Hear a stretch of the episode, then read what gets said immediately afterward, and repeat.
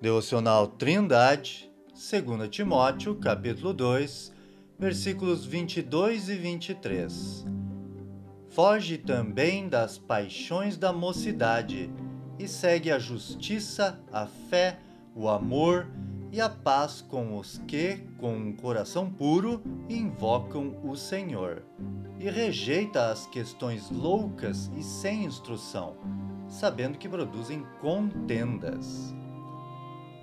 Ao chamar Timóteo a fugir das paixões da mocidade, Paulo poderia estar se referindo às paixões sexuais ilícitas e outros pecados.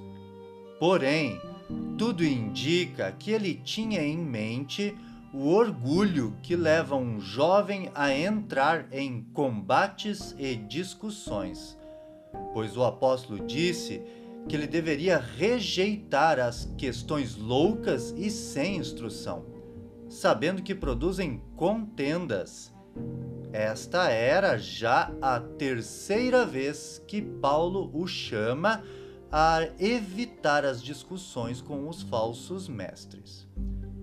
Em contrapartida, o jovem Timóteo é chamado a seguir a justiça, a fé, o amor e a paz com aqueles que invocam o Senhor com um coração puro. Querido ouvinte, eu e você somos chamados a evitar os homens maus com suas heresias. E também somos chamados para nos associar com outros cristãos que andam em pureza diante do Senhor. Que Deus abençoe você. Tenha um ótimo dia.